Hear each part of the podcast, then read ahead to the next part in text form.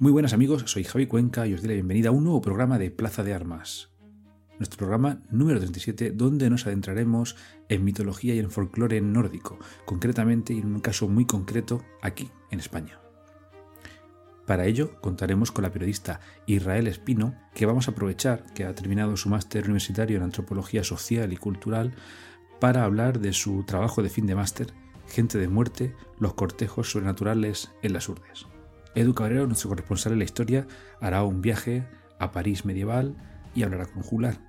Y Andrea Menéndez en su anaquel arqueológico nos dará una visión del punto de vista científico arqueológico de estos mitos y este folclore.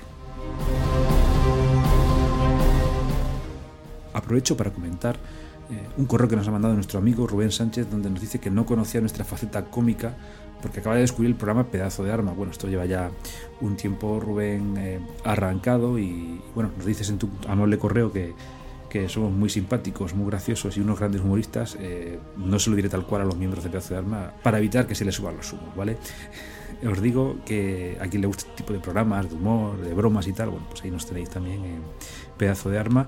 Podéis mandarnos cualquier correo electrónico a info plazadearmas.es, encontrarnos en las redes sociales, tanto en Twitter como en Facebook.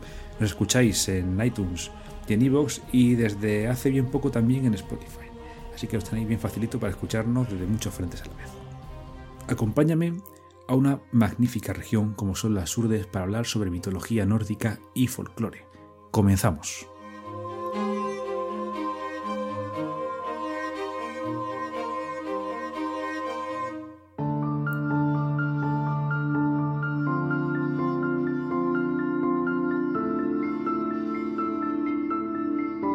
Estás escuchando Plaza de Armas, donde la historia cobra vida.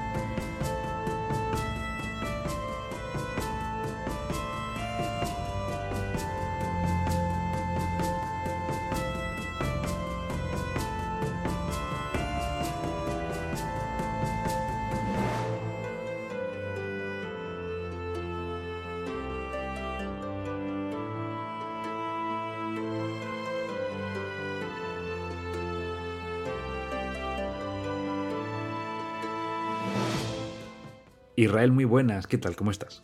Pues encantadísima de estar de nuevo aquí en, tu plaza de armas. Bueno, yo es que la verdad que ya tenía ganas de, que le metiéramos mano al tipo de trabajo que tú haces, ¿no? Todo el tema de antropología, de leyendas y tal. Y qué mejor manera el enterarme que ya habías acabado tu máster que estabas haciendo en, antropología y que tenías por ahí publicado tu TFM y digo, bueno, vamos a, a destripar para los oyentes de Plaza de Armas tu trabajo que a mí me parece muy, muy, muy interesante, sobre todo, eh, ahora entraremos un poquito más en detalle, ¿no? Pero es toda la estructura inicial que tiene, que es la hipótesis de trabajo que te has marcado y el cómo has sacado esas conclusiones, ¿no? Al final del, eh, trabajo. Entonces, quería hacer la primera pregunta, Israel. ¿Qué es lo que te ha... Yo más o menos sé por dónde puedes ir, pero ¿qué es lo que te ha motivado a ti a, plantearte, primero, el, lanzarte a hacer un, el máster y segundo, el tema que elegiste para, para trabajo, para validarlo? Pues, mira, además, mm, sinceramente, porque ya, hay confianza, A ver, lo del máster fue, fue una elección completamente lógica. Yo soy periodista, siempre he querido ser periodista. Y es lo que me ha apasionado y es lo que he sido durante más de 20 años. ¿Qué pasa? Que a mí el periodismo, lo que realmente me gustaba del periodismo era el reportaje. Y dentro del reportaje, lo que me encantaba eran los temas que se salían un poco de lo normal, los temas sobre todo de las leyendas, de los pueblos, de las tradiciones orales. Con el tiempo, conforme más investigaba y más recogía y más guardaba, me fui dando cuenta que, eso tenía un nombre, que era antropología, y que mi trabajo cada vez era más antropológico. Yo siempre he tenido muy claro que, mm, que siempre creo que el trabajo siempre está mucho mejor hecho cuando tienes una, una base, si no científica, al menos académica detrás siempre que puedas. Yo es verdad que investigué muchísimo eh, acerca de, no solamente in situ, sino eh, académicamente, eh, bueno, he leído casi todo lo que había publicado, pero me faltaba ese, ese respaldo, digamos, universitario. Entonces, en cuanto tuve la oportunidad de ver un máster que realmente se adecuaba más o menos a lo que yo quería, que es, es un máster en antropología social, pero cuya especialidad era em, el máster de antropología del hecho religioso, o sea, de las creencias. Dije, bueno, pues esta es la mía. Además, se impartía en Extremadura, no precisamente en mi ciudad, pero bueno, tuve que estar eh, cerca más de un año desplazándome, yendo y viniendo, pero bueno, me, me valió la pena porque realmente no solamente aprendí y conocí a unos compañeros estupendos, sino que em, me dieron las herramientas con las que poder elaborar, por ejemplo, eh, pues de lo que vamos a hablar hoy, de este TFM, este trabajo de, fin de máster, que al final lo que, lo que ha hecho ha sido ahondar y poder investigar mucho más en lo que me apetecía.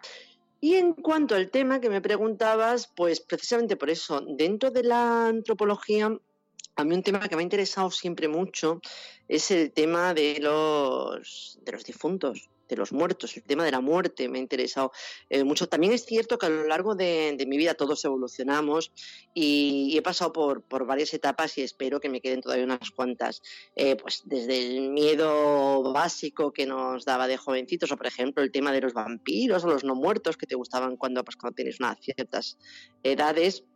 Eh, poco a poco te van interesando otro tipo de temas siempre relacionados con, la muerte y en mi caso con la antropología de la muerte.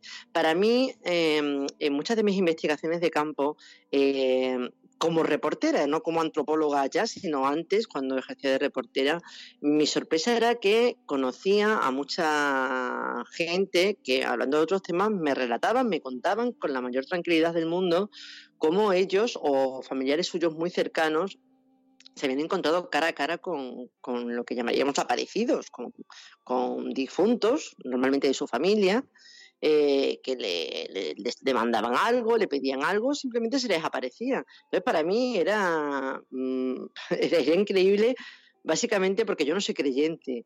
Entonces, eh, todavía me parecía, me parece mucho más fascinante el hecho de que alguien pueda ver eh, a alguien que está, ya no te digo en otro plano, sino que, está muerto, que físicamente no está aquí.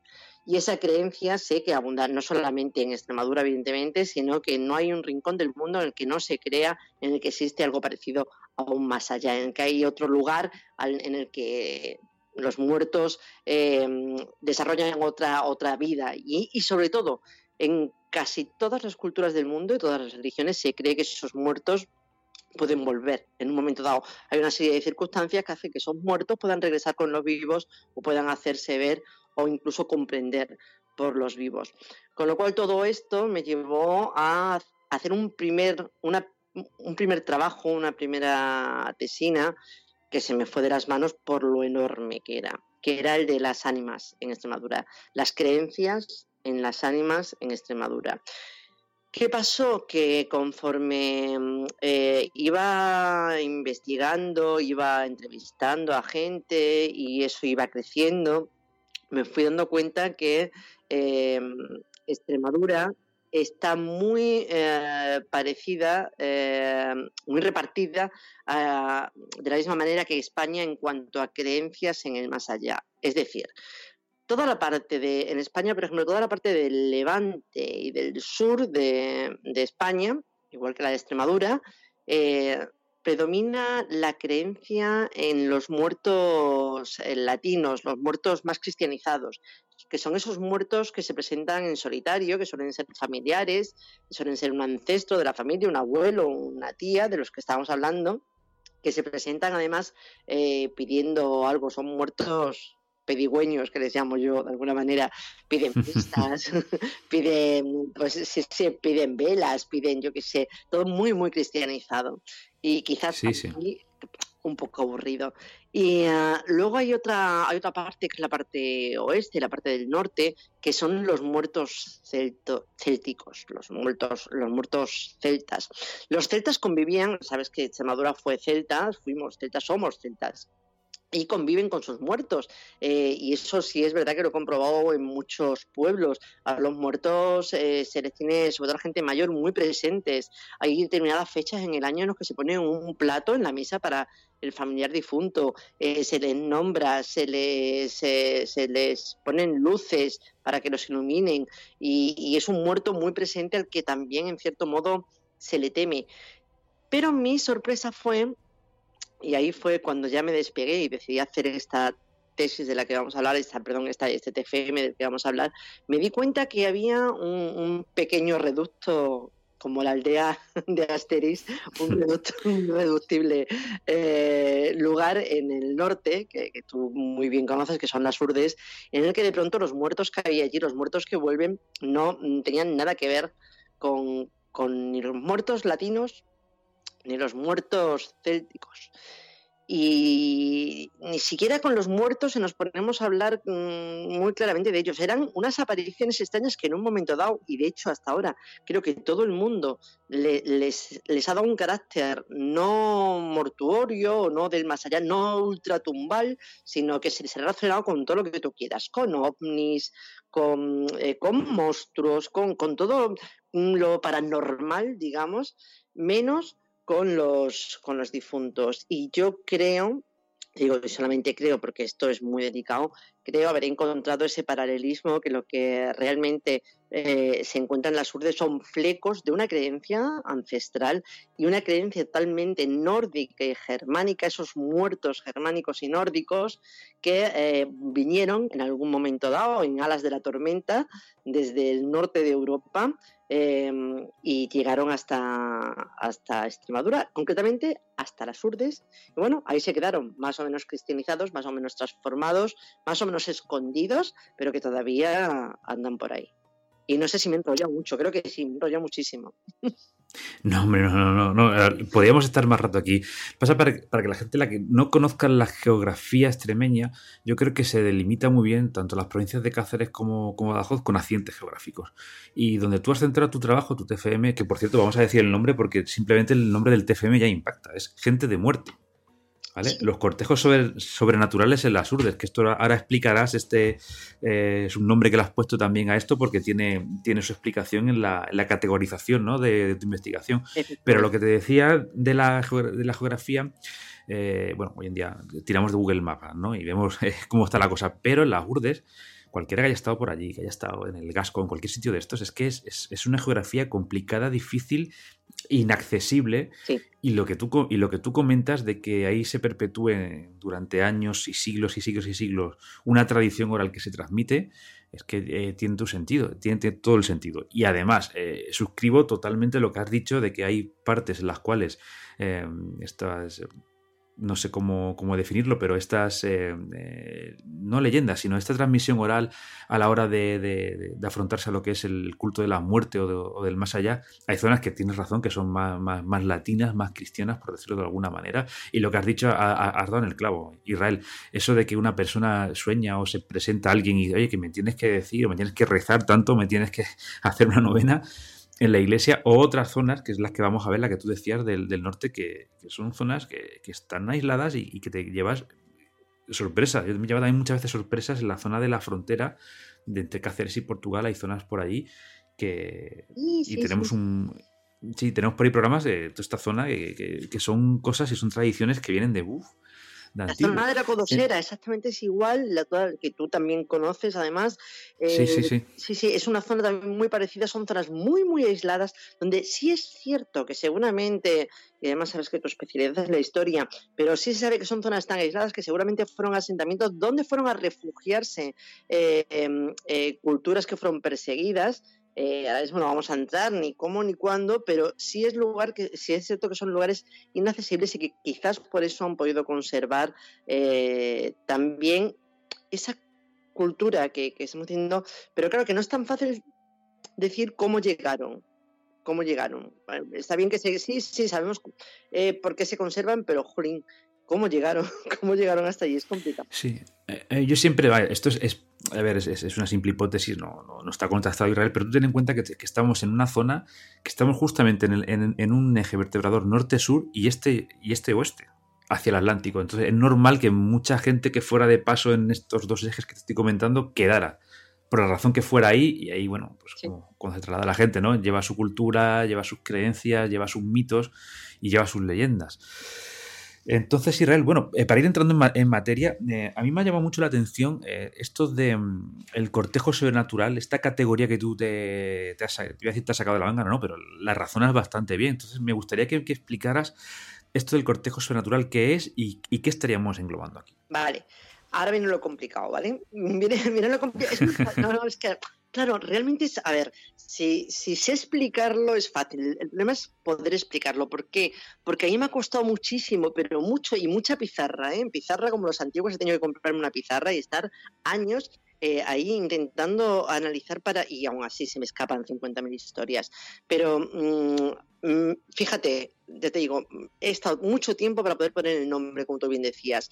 El primero, Gente de Muerte, es fácil relativamente fácil. Gente de muerte es como se denomina en las urdes a una pareja, que luego hablaremos si quieres de, ella, es una pareja sobrenatural, una pareja de, como de condes o de marqueses que van en un caballo ricamente enjaezado, ellos también van ricamente vestidos, que aparecieron, no estábamos hablando de una leyenda, ¿eh? aparecieron con eh, a gente con nombres y apellidos. Yo he entrevistado a un señor que lo vio, los vio cuando él era pequeño, en la alquería de, en la alquería Aceitunilla, eh, Pedro Marín Álvarez, y bueno, eh, esta pareja entraba en el pueblo, eh, claro, sorprendiendo a todo el mundo, la gente le preguntaba quién sois, quién va, quién va, quién va, ellos no contestaban y cuando ya se alejaban del pueblo, se oyó una voz retumbando en los valles que decía gente de muerte y desaparecían. A mí esto de gente de muerte me parece que engloba maravillosamente todo este tipo, todo este, este mundo del que vamos a hablar,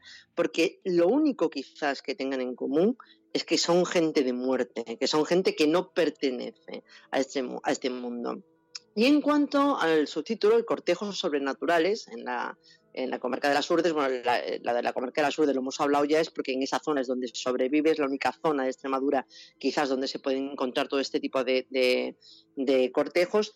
Y luego es que tiene este, este fenómeno, digamos, tiene varios nombres. A lo mejor a la gente le, suena muchísimo más el tema de la, cacería salvaje o mm, el tema eh, a ver el tema de las del ejército infernal o el ejército furioso, también se la ha llamado mucho. Eh, claro, yo no lo tenía muy claro, porque tanto como por mm, ejército mm, no hay mucho en el tema de, las urdes. Como cacería tampoco es la típica cacería. Eh, un cortejo sí es, porque un cortejo de gente es un grupo de gente, y es cierto que ellos van en grupo, todos estos difuntos eh, o, este ejército de, no vivos van en grupo. Pero tampoco son todos muertos, porque en, ocasiones, como veremos, esta cacería o estas figuras van cambiando, llega un momento en que incluso, debido sobre todo a la cristianización, cristianización se, em, se convierten en demonios o son difuntos y demonios. Y llega un momento también que se convierten en almas condenadas, con lo cual no siempre el ejército es el mismo, o sea, ese grupo de figuras no es el mismo, no siempre eh, van volando, no siempre. Entonces yo creo que cortejo es porque, bueno, en global son muchos y sobrenatural porque al final sí que son figuras sobrenaturales. No me atreví a llamarle difuntos, no me atreví a llamarle demonios, pero sí que son sobrenaturales, evidentemente, no son gente de este mundo y son, como, como bien hemos dicho, pues eso, gente de muerte. Gente de muerte que a día de hoy, y esto es lo más apasionante que me he encontrado en ese trabajo, gente que a día de hoy se siguen viendo. Sí, yo eh, te tengo que hacer una pregunta aquí, Israel. Eh, ¿Tú tienes pensado este TFM eh, publicarlo? En plan, tipo libro, me refiero. Sacar alguna aplicación normal, sí, ¿no? Sí, sí, lo estoy, estoy en ello. Acabo de, entregarlo, bueno, sé, lo están ahora mismo leyendo para, para valorarlo la, la publicación, sí. La editorial, vale. Es que lo, digo porque me imagino en un futuro, cuando tengas tu libro y esté a la venta, hay una, una, ilustración que todo esto que has dicho viene bastante bien reflejado. ese gráfico que decías, que me imagino que fue el que hiciste la pizarra, ¿no? En el que pusiste todo este tipo de, apariciones, ¿no? Que, cuenta la gente de, las urdes y este árbol que has hecho para más o menos darle una, una categoría que imagino que esto sería simplemente cuando tú te planteaste el TFM para poder compararlo con otras cosas que se comentan en otros sitios de España e incluso en Europa, en el norte de Europa. Efectivamente. Yo, si quieres, te, os comento un poco para que a ver si lo podemos tener un poco, un poco claro y luego si queréis entramos un poco en el tema de las urdes. Veréis, este, todo este, estos cortejos sobrenaturales, vamos a definirlos así, ¿vale? Eh, no se sabe exactamente de dónde vienen. Se sabe que bueno que sí que tienen eh, se extienden desde la mitología nórdica. Evidentemente es un, son, mitos, es una figura mitológica, son figuras mitológicas que se, que se extienden desde, desde el norte de Europa, pero que seguramente también tengan eh, un, origen indoeuropeo, porque también en, en, la antigua India se ha encontrado algún tipo de preludio de, este, de estos ejércitos. Se podrían, eh, bueno, el más quizás en uno de los más antiguos, sea el ejército furioso, como os decía. El ejército furioso estaría encabezado por, por dioses nórdicos, los más conocidos son Odín o Botan, y está formado por guerreros muertos. Tienen un carácter muy violento porque por eso son guerreros, ¿vale? Surcan los cielos, van armando gresca por los cielos.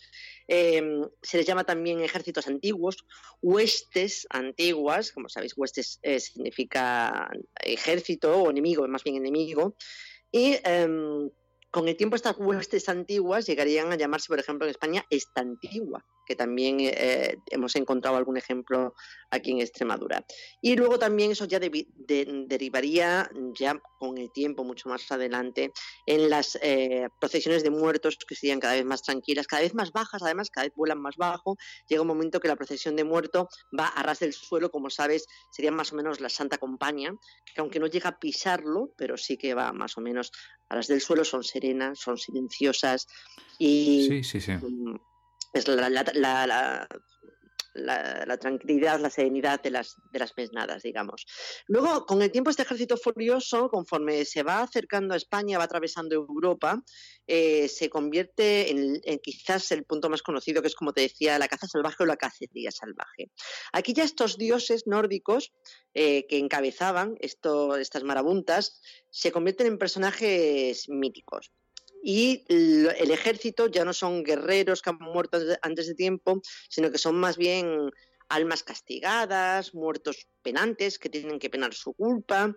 Y aquí también podemos subdividirlo, luego llega un momento en que se puede mm, ahí surgen unos arquetipos como el de cazador negro o el mal cazador, y del caballero sobrenatural, que también si quieres tenemos ejemplos en España y también en, Extremadura. Y por último, hay un tercer grupo menos conocido, pero que también me parece apasionante, que, es el cortejo de las buenas damas o de las buenas damas del invierno, también se les llama.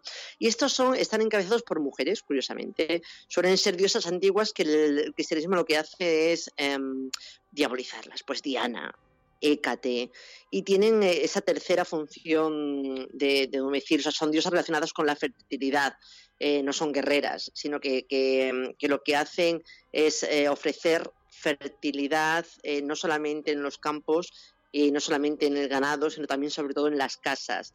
Y ahí ya ese ejército está compuesto no solamente por las almas de los difuntos, sino, y esto es muy curioso, con las almas de algunos vivos estáticos.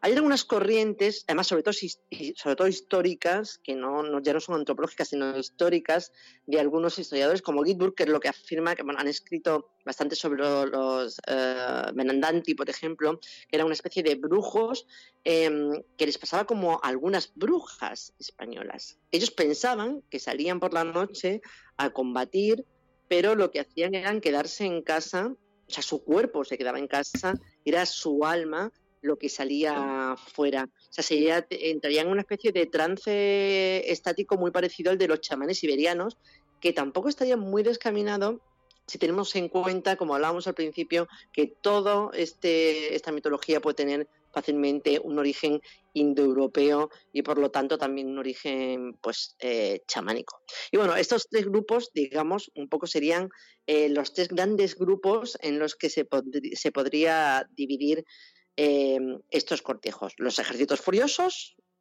las cacerías salvajes y los cortejos de las buenas damas. Sí, sí, y para algún oyente que tengamos despistado, esto estamos hablando de una sociedad en la cual no existía Twitter, no existían los podcasts ni nada, entonces todavía mucha transmisión oral y de ahí que, este gran viaje ¿no? que nos está comentando Israel que comienza en el, en el, corazón europeo, en el centro de Europa, y llega hasta regiones tan recónditas como esta de las Urdes que estamos hablando en el, norte de la provincia de Cáceres. Eh, tengo que hacer aquí un paréntesis, Israel, eh, y meternos quizá en, la parte un poco más fea, ¿no? que es la, más formal eh, cuando te metes con este tipo de, cosas para presentarlas por un TFM, ni más ni menos, que es hablar un poco de, cómo hiciste este estudio. ¿vale? Yo te quería preguntar porque mencionas aquí en tu TFM algunos autores o, referencias, con lo cual es que estos temas, además de esta transmisión oral que han pasado por, zonas, ya ha habido autores a lo largo de la historia en, España que, se han planteado el estudio. No sé hasta qué grado, si nos lo puedes tú aclarar, o simplemente era como un reflejo o reflejarlo en algún libro. No te cuento, mm, además te hablo, claro, de lo que he podido encontrar yo, que ojalá mm, hubiese encontrado más o, seguramente haya más y yo no lo he encontrado.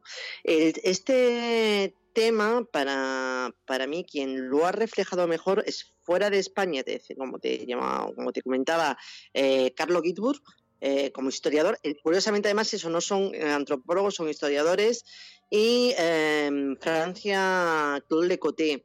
Claude Lecoté ha escrito una serie de libros para mí maravillosos y uno de ellos, el que más me interesaba, eh, he tenido que estudiarlo en francés porque no, no está la traducción en español. Afortunadamente, más en francés más o menos me defiendo, pero me he quedado con muchísimas ganas porque seguro, seguro, seguro que hay muchísimo más escrito en alemán, pero como no tengo ni idea de alemán, me he tenido que quedar con las ganas. Incluso sé que, lo, que, Jacob Green, uno de los hermanos Green, en su mitología alemana estudia este tema, pero no he podido, ahí no, no he llegado. Y en cuanto a España, eh, a ver, hay cosas escritas, pero o bien se quedan em, de una manera muy, muy, muy, muy uh, local, como Lisón Tolosana, eh, Lisón Tolosana, que es un, crack, ahí sí ya estamos hablando de antropología pura, ¿vale? Él, él, se dedica a estudiar la antropología, a estudiar antropología en Galicia y él hace un libro que se llama La Santa Compañía, que hace un análisis pormenorizado y fantástico, pero claro, solamente de la Santa Compañía, que te digo es uno de los, para mí, uno de los flecos, el más civilizado, digamos, que queda de esta, de toda esta jauría de, de las cortes eh, sobrenaturales. Y luego hay un antropólogo magnífico que, que, es José Luis Cardero, que es, un, que es un crack y que tiene también unos libros fabulosos. Ahora mismo no tengo delante, no te lo sé delante, uno se llama Ejércitos de Muertos y Viajes al Otro Mundo, creo que se llama, y hay otro que se llama mm, Most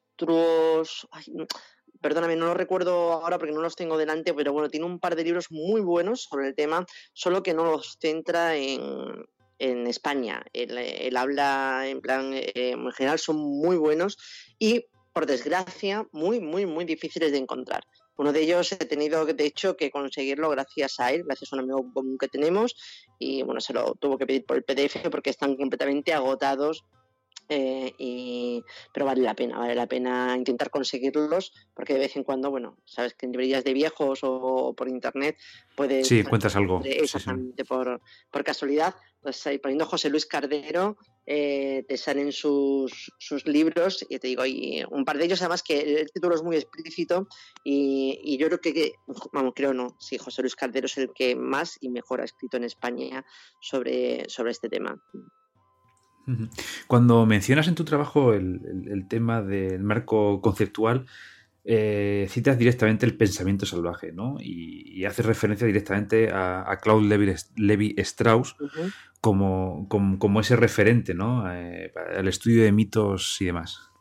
Sí, bueno, eh, la verdad que es que me puse a Levi Strauss mm, a verlo, sí, pero también podía haber puesto mucho, porque realmente, y si te soy sincera, eh, el trabajo no lo he hecho teniendo como referente a ningún antropólogo a nivel internacional. Simplemente he sido, mucho más perra y lo que he hecho es, coger lo que me interesaba. Lo que pasa es que luego sí es verdad que tienes más o menos que poner, eh, sobre todo de cara a los profesores, tú sabes, eh, em, a ver en qué, en qué ¿Qué, te puedes fijar más? Pues más que nada he cogí, podría haber cogido, te digo, a otro cualquiera, cogí a, Levi Strauss porque, eh, bueno, el tema del funcionalismo me parece curioso. O sea, está muy bien saber, claro, yo como, ahora te hablo como antropóloga y no como periodista, eh, yo no, yo no eh, con ese trabajo no he querido, ni, ni puedo pretender, ni mucho menos, saber si esto es verdad o es mentira. O, que yo sí, lo único que puedo saber es que la gente lo ve. Y, como funcionalista o como, o sea, como, como siguiendo ese trabajo a, a lo que, lo que tengo que ver es cuál es la función. ¿Qué función tienen estos, estos ejércitos furiosos? ¿Qué función tienen estas cacerías salvajes? ¿Qué función tiene lo que ve la gente en las urdes? ¿Qué, ¿Por qué? O sea, ¿por qué? Esa es la pregunta. ¿Por qué lo ven? no si lo, no si lo ven, si es verdad o es mentira, eso no, me interesa, sino por qué lo ven. Y bueno, he llegado a una conclusión como podía haber llegado a, otra cualquiera. Eh, es quizás la más fácil. Se ve porque queremos ver. Eh, de hecho, Lison Tolosana tiene una frase que a mí es así que, que, que, me encanta, que dice, dice, no hay que no hay que ver para creer, hay que creer para ver. O sea, tú ves algo porque previamente crees en ello. Que se te puede decir, bueno, pero perdona, yo he entrevistado a gente que son eh, hijos de, urdanos que han vivido toda la vida en Suiza y que evidentemente no, no, no han creído nunca en estas tonterías entre comillas que le contaban sus abuelos y que de pronto vuelven unas vacaciones y se encuentran de frente con la Santa Compañía o se encuentran de frente con la gente de muerte o se encuentran y dice, bueno, esto de esta gente, ¿por qué esta gente no cree? ¿Por qué se los han encontrado? Perdona, eh, la sociedad es la que cree, su cultura es la que cree, y ellos lo han mamado. Aunque hayan vivido toda la vida en Suiza, ellos de pequeño lo mamaron, mamaron esa cultura, mamaron esas creencias y eso lo tienes dentro. Y entonces eso es lo que puede hacerte ver. ¿Y por qué lo ven? Pues por lo más simple del mundo, Javi, creo, ¿eh? por el tema de la trascendencia. Todos queremos saber que hay algo más allá. Ninguno queremos, aunque los creyentes ni los no creyentes queremos pensar que todo se acaba cuando te mueres. Y sobre todo, que todo se acaba para tus seres queridos cuando ellos mueren.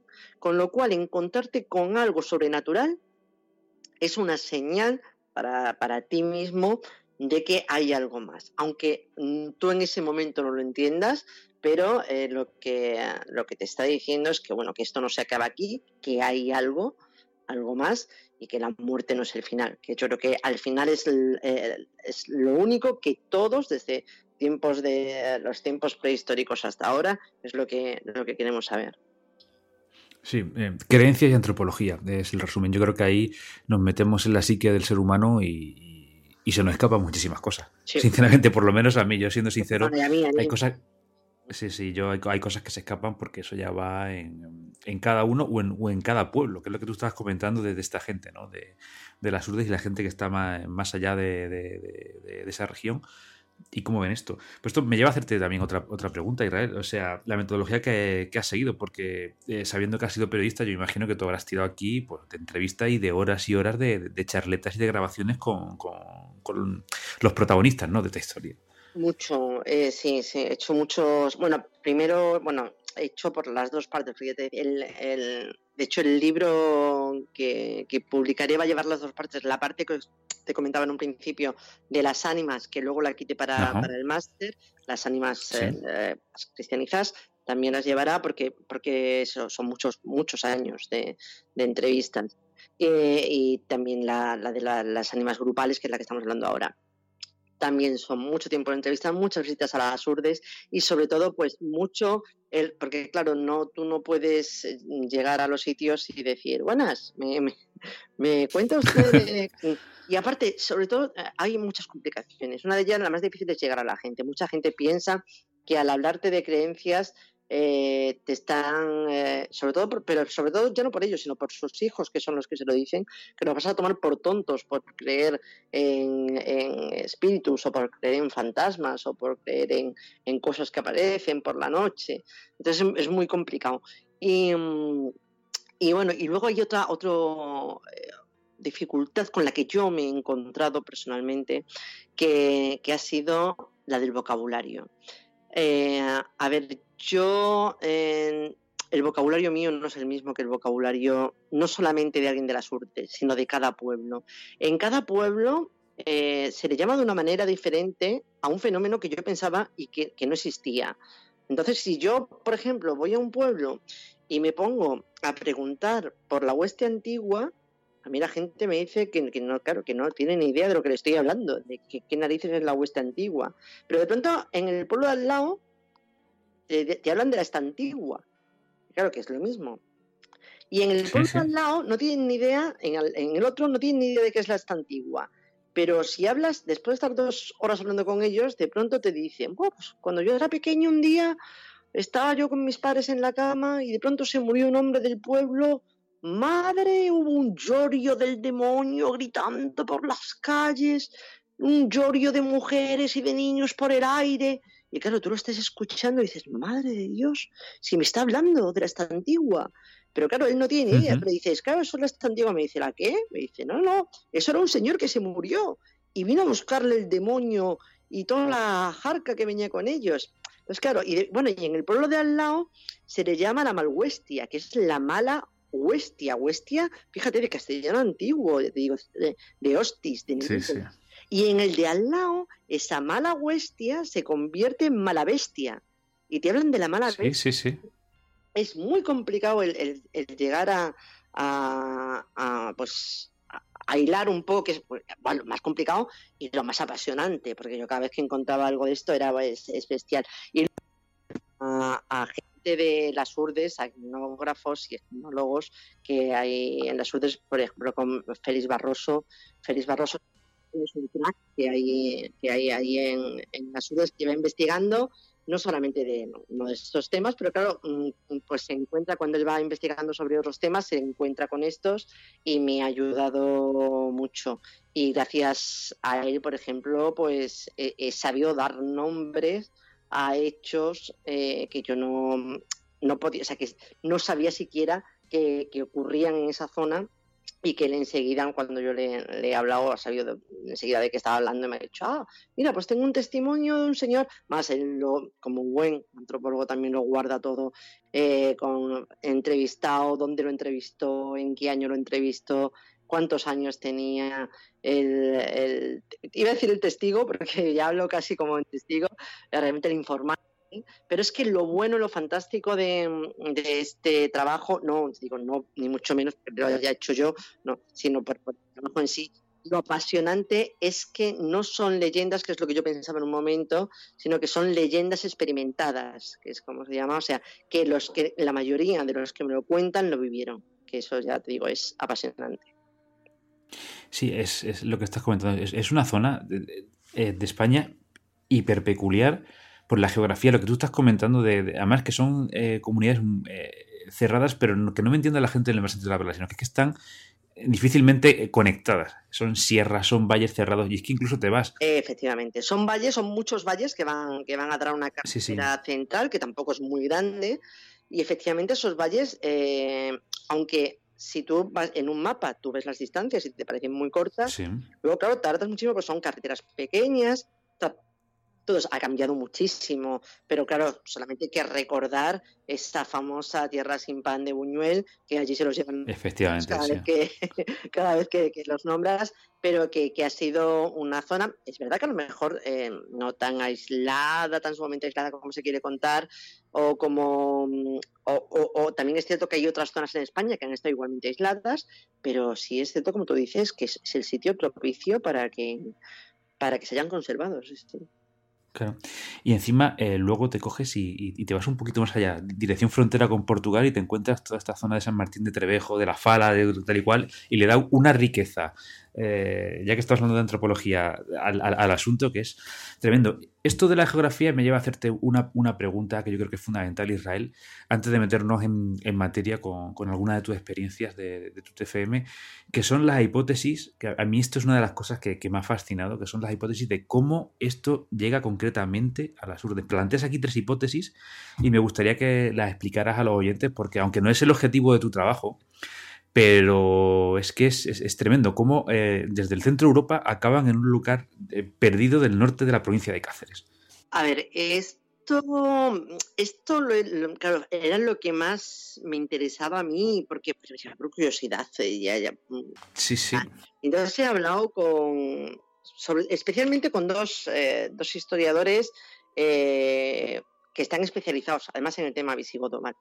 Em, uno que hasta hace poco residía en Mérida, ahora ya, bueno, pues afortunadamente ha sacado otras oposiciones y ha tenido que irse a, Madrid, que es un crack. Y, otro que ahora que actualmente reside en Toledo. Los dos son expertos en, en, pues en historia visigoda.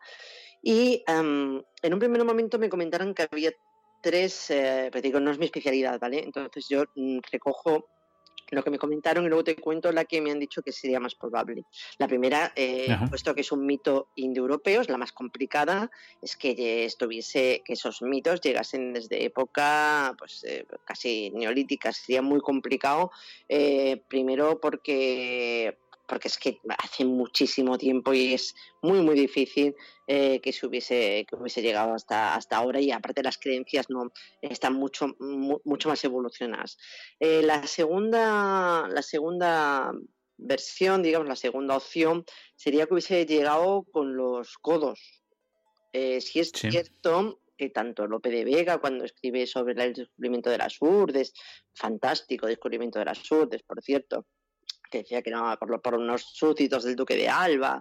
Eh, bueno, pues ellos hablan de que encuentran allí a gente que habla un idioma godo, que habla un idioma incomprensible, que andan casi desnudos. Y bueno, pues el, tema ahí del, lenguaje godo y de que bueno, y de que se creen solos en el mundo.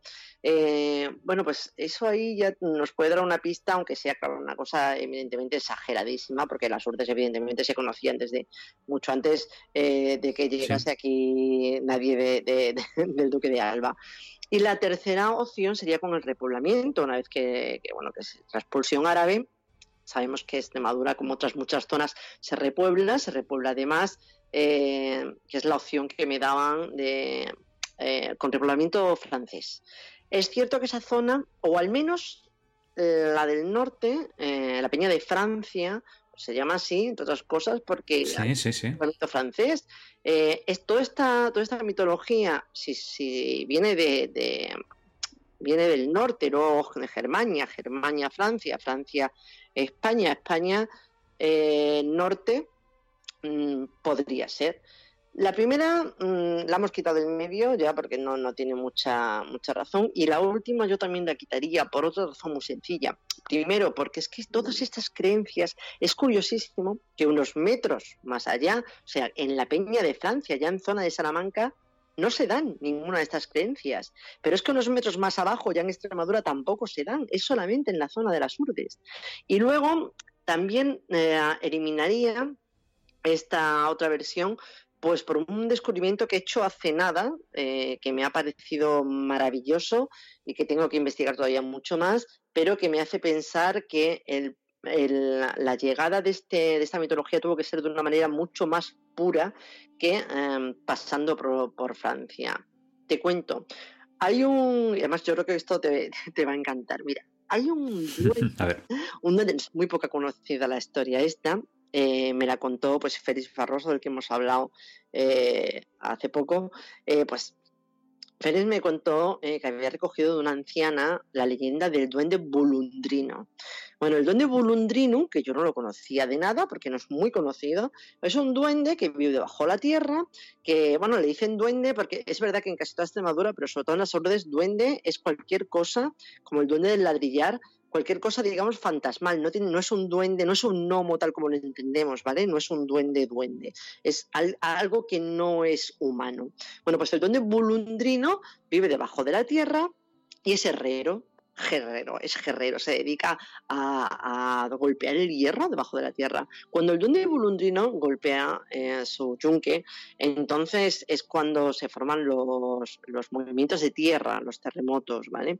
Y cuando, y cuando salen las chispas de su herrería, entonces eh, es en la lava de los volcanes, como el volcán, el famoso volcán del Gasco, que bueno, que realmente parece que no es un volcán, pero bueno, ellos eh, se sigue creyendo que, que sí, que por ejemplo el volcán del Gasco fue efecto de un golpe fuerte de este duende bulundrino. Bueno, pues yo cuando conocí esta, esta leyenda, cuando la conocí, pues a mí algo me, algo me sonaba mucho algo mm, me resonaba y no podía quitármelo de la cabeza hasta que de pronto empecé, no sé, se me cruzaron los cables y empecé a coger todos los libros.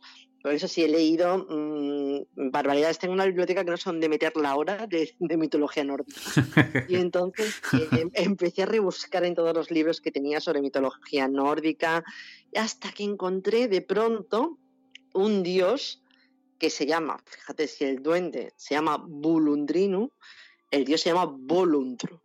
O sea, es que es clavado con W, claro, porque es un dios nórdico. Esa W aquí en las urdes se ha sustituido por una B, que suena igual, y se le, acabó, se le, ha terminado en Inu, que es el, diminutivo de. O sea, el dios Volunt se ha, convertido aquí en el duende volundrino. El dios Volunt es un dios herrero nórdico que se dedica a, forjar espadas con su yunque y el yunque provoca igualmente también los truenos, los movimientos de tierra, o sea, es el mismo mismo personaje en, los países nórdicos y en las urdes. ¿Y, por qué creo que no llegó eh, hasta aquí con los franceses? Pues porque he descubierto que este dios, que como te decía no es muy conocido, cuando este dios pasa nórdico pasa a Alemania, cambia el nombre. De Volunt pasa a llamarse, ahora mismo no recuerdo, digo, no tengo, no tengo aquí los, todos los datos, pero cambia el nombre completamente de Volunt a otro nombre. Y cuando ese nombre pasa a, perdona, baja hacia Francia, cambia de nuevo, otra vez, se germaniza, o sea, eh, perdón, se, se, se, se, afrancesa. Y cuando, cuando llega a España, que yo sepa, ni siquiera llega a España, o sea, se queda en Francia, pero no tiene nada que ver con Volunt. Una vez que ese nombre va cambiando por Europa, va cambiando y no tiene nada que ver con Volunt. Sin embargo, en las urdes lo tenemos puro, Volunt, Volundrinu, es el mismo nombre, con lo cual es lo que me da razón para saber que el que llegó o los que llegaron hasta las urdes y sembraron allí estas creencias, esta mitología, venían directamente de los países más nórdicos. Eh, con lo cual me quedo, después de comentarlo mucho con estos amigos míos historiadores y con arqueólogos, me quedo con la segunda opción, que es que llegaron, puede, además puede, seguramente puede ser, incluso eh, con los huevos de hecho, además, es curioso porque si tú vas a, los, a las, alquerías de las urdes, eh, fíjate cómo somos los extremeños de, morenos y aceitunados, pues en las urdes yo he estado a muchas ancianas que se las miras y tienes tienen unos ojos azules profundos y han sido unas rubiacas impresionantes y, también es a lo mejor esa, esa fisonomía también nos da una pista de que en algún momento ha llegado gente del norte y llegó muy rápido, o sea, llegó, llegó huyendo, llegó corriendo, llegó invadiendo, pero llegó muy rápido desde los países del norte de Europa y se asentó. Se asentó en las Urdes y allí se quedó. Y hasta ahora que nos quedan esos retazos de, sus creencias, de sus mitologías y de sus dioses convertidos ahora en, duendes. Bolondrino, el hino Inu que no falte, ¿eh? Exactamente, exactamente. sí, la, verdad que lo que comentas tiene, tiene su lógica y además has mencionado un sitio que para mí me parece espectacular, que es el Gasco. Por lo que es el, paisaje, eh, parajes como el, chorro de la meancera, o sea, es que eso es tremendo. Y luego lo que comentabas del volcán meteorito que hasta hace cuatro días está explotando para sacar de allí eh, mineral y, bueno, cosas de la entraña de la tierra, ¿no? Pues sí, el tío Cristino, se lo, recomiendo a todo el mundo que pueda pasar por allí. El tío Cristino se dedica a hacer todavía pipas de pipas de fumar y, bueno, y cacharritos con la, espuma del volcán, con la lo que le llaman la espuma de, del volcán, que es la, la piedra porosa que, viene del volcán y el tío Cristino te puede contar también cada historia bestial. Allí si te paras un rato con él y mientras le compras algo no le compras, el hombre te, te cuenta la intemerata de, de, las leyendas vividas que estamos hablando.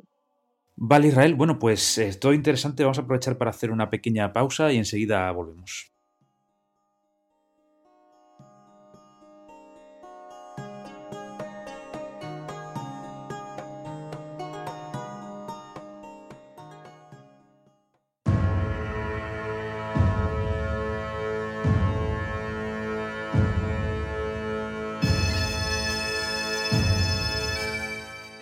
Corresponsal en la historia.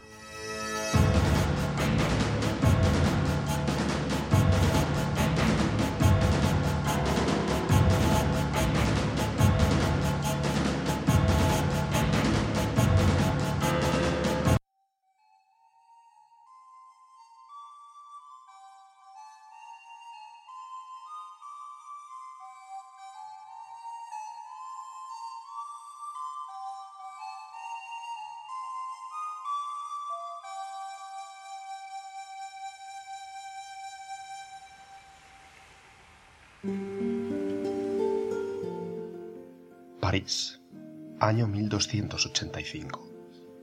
Atrás dejo unos versos recitados en extrañas lenguas de oíl que yo no conozco. A orillas del río Sena, junto a uno de los puentes de madera que cruzan sus aguas, un trovador cuenta con su voz rasgada por el frío y la bebida una bella historia. A mí me la resumió a duras penas interrumpido por el hipo y un constante carraspeo al bueno de Gutebuff, pues únicamente ese nombre me ha dado, sin duda se le da mejor cantar que hablar. Sonrío al recordar todo lo que me ha dicho, agradeciendo que compartiera con él una cuña de queso, un mendrugo de pan y un poco de vino. No ha parado de contarme sus desdichas con una asombrosa capacidad para transformarlas en irónicas burlas, como sólo podría conseguir un poeta de inimitable ingenio. La mala suerte que le ha acompañado en el amor dice, le regaló la tranquilidad de casarse con una mujer tan vieja y fea que en nada le causa preocupación el sufrir una infidelidad. Asegura no tener ni una libra, lo que le permite eludir su vicio por los dados. Ataviado con harapientas ropas, envuelto en una capa manchada con el polvo de los callejones más oscuros de Francia, el juglar me ha hablado sobre su obra sus más de 50 poemas tratan variados temas que van desde sus atrevidas críticas a los abusos de la nobleza hasta su fervorosa defensa de las cruzadas, mezclando en sus métricas picantes sátiras y profundos sentimientos. Pero de igual modo que reía cual borracho recitándome sus obscenas poesías sobre sus miserias, también me ha relatado fascinantes dramas como el que ahora escuchan los muchos que le rodean. Frenando su tos y mirándome fijamente con su ojo izquierdo por ser tuerto del derecho, el poeta me ha hablado del milagro de Teófilo, quizá su mejor obra, tomando como base una historia que desde hace siglos merodea por la cristiandad, construyó una obra realmente apasionante en la que un monje, molesto por su poca fama debido a su mala relación con el obispo, decide vender su alma al diablo. Este personaje está basado en San Teófilo de Adana, un clérigo que, durante su periplo predicando por la antigua región de Cilicia, se dice, contactó con un nigromante para poder ponerse en contacto con el mismísimo Satanás, con quien cerró un pacto firmado con su propia sangre. Tras cuarenta días de ayuno y arrepentimiento, logró que la Virgen lo anulara. Dejando ya en la lejanía al divertido juglar, recuerdo los milagros de Nuestra Señora, de Gonzalo de Berceo, quien también trató este asunto en la última de sus bellas composiciones marianas. En este caso, el monje se vale de un judío para llegar hasta el diablo. El trato, llamar a su puerta en mitad de la noche y esperar a la estantigua, una tenebrosa procesión de almas entre las que podría encontrar al demonio.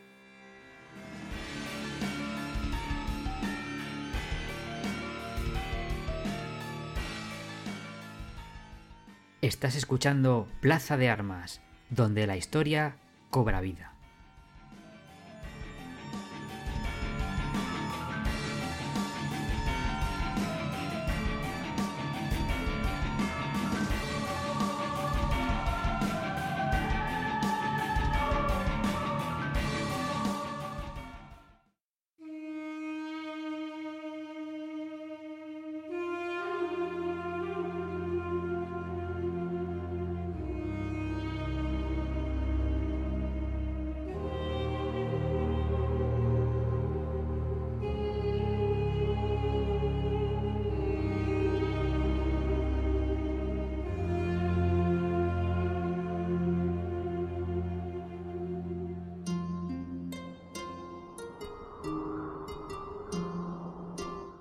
El anaquel arqueológico.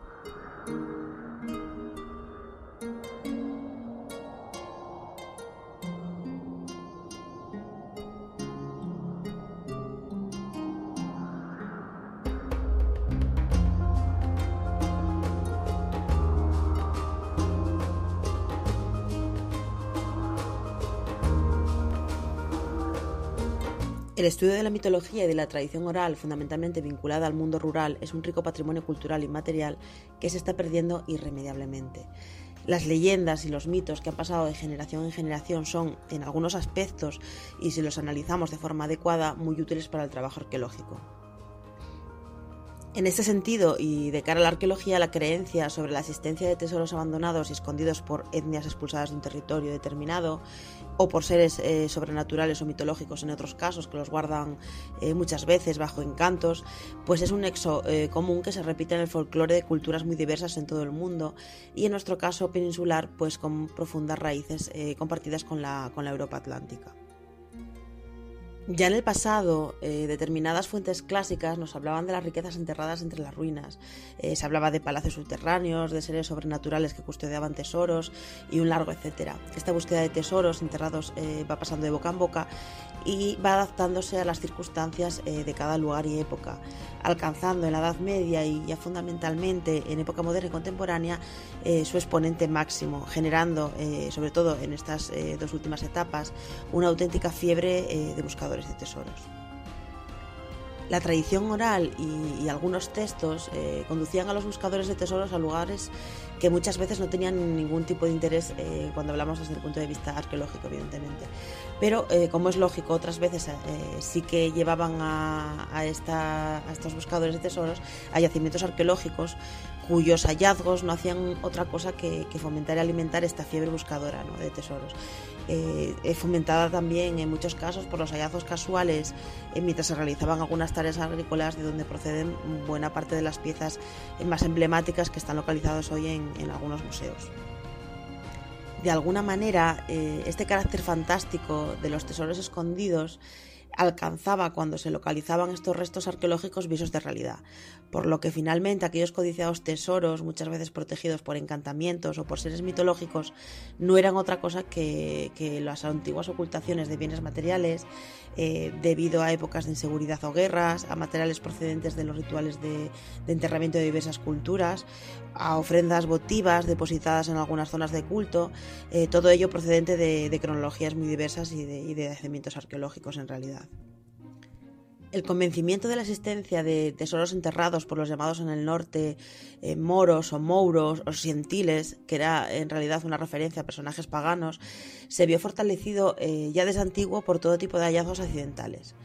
Estos llamados moros o mouros eh, eran en el imaginario popular, aún muy vivo en algunas zonas rurales, fundamentalmente del norte, los constructores de dólmenes, de túmulos, de castros, de minas, de castillos y de todo tipo de ruina eh, cuyo origen se pierde en el pasado remoto.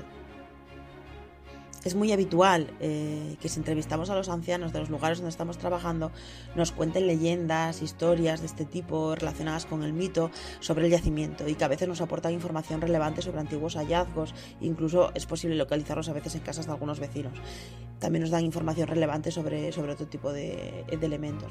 En mi caso, además de múltiples anécdotas en este sentido, eh, en mi trayectoria profesional, lo que recuerdo con especial cariño son las historias sobre tesoros escondidos que mi querida abuela materna me contaba cuando era niña eh, y que hoy, eh, ya como arqueóloga, me es posible identificar con yacimientos arqueológicos, algunos excavados y otros inéditos del entorno de mi pueblo de origen.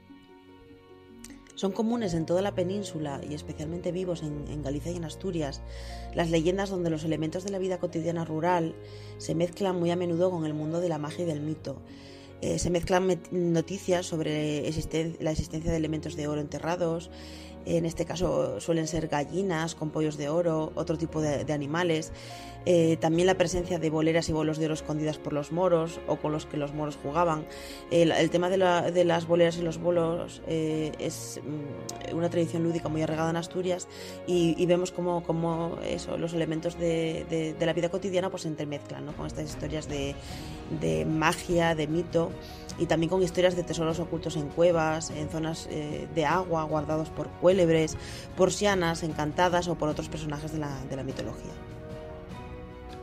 Eh, lo que es cierto es que si analizamos eh, bien todas estas historias, todo este tipo de referencias suelen estar muy habitualmente relacionadas con la presencia de restos arqueológicos cercanos y las excavaciones llevadas a cabo por estos buscadores de tesoros dejaron profundas huellas y cicatrices en yacimientos arqueológicos de toda la península. En el caso asturiano, el escritor y folclorista Aurelio del Llano eh, ya decía a principios del siglo XX que no había monte en Asturias donde los chalgueiros no hayan eh, hecho excavaciones para buscar tesoros. En Asturias, eh, estos tesoros se los llamaba ayalgas, de ahí que a sus buscadores se les denominase ayalgueiros o, chalgueiros. Hasta tal punto llegó este fenómeno que, arqueólogos como José Manuel González, para el caso asturiano, o como Fermín Bouzabrey, para el caso gallego, nos dejan constancia ya a mediados del siglo XX de la trascendencia que estas actividades eh, tenían o tuvieron a nivel arqueológico. Ambos llegan a catalogar eh, cientos de enterramientos tumulares eh, donde la característica principal y la descripción que hacen es la existencia en la mayoría de un hoyo central que es en realidad la huella de estos espolios.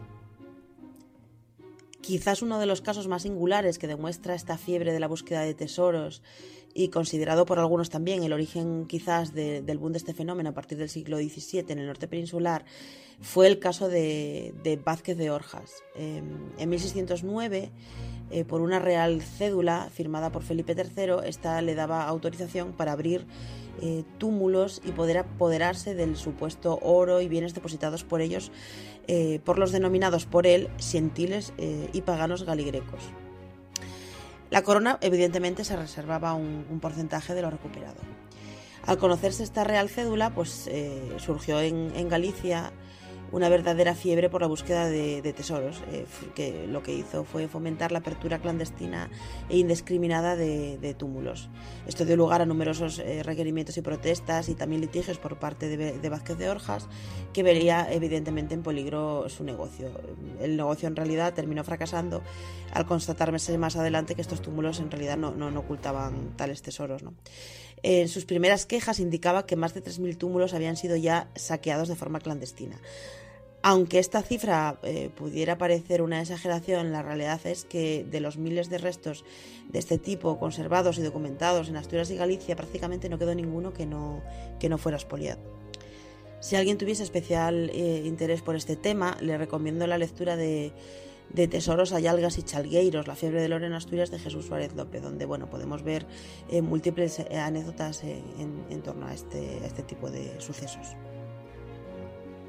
Como dato curioso, Vázquez de Orjas era conocido como el indiano por haber vivido en, en América y de donde dice haber adquirido los conocimientos y experiencia para localizar este tipo de tesoros. No sabemos en realidad pero quizás esta referencia que él hace se deba a la relación de la fiebre del oro generada también en América con la búsqueda de tesoros y de los fenómenos como el Dorado, lugar mítico donde se suponía que había una gran ciudad con inmensas riquezas, con casas e incluso con calles de oro. Eh, la realidad es que esta leyenda atrajo durante el siglo XVI a muchos exploradores y conquistadores europeos y el mito eh, ayudó a la financiación en realidad de proyectos y expediciones al Nuevo Mundo fundamentalmente porque el enriquecimiento rápido era en buena medida la única meta de, muchos de estos aventureros que se embarcaban hacia América. Pero en realidad, pues no todos los buscadores de tesoros se dejaban llevar por el mito y la magia. Y buena parte de los espolios que, ha sufrido nuestro patrimonio también fue eh, fruto eh, del afán coleccionista de, eruditos y aficionados a las antigüedades que tampoco dudaban en remover eh, yacimientos para conseguir estos objetos. Muchos de ellos se encuentran hoy depositados en, colecciones privadas o también en museos.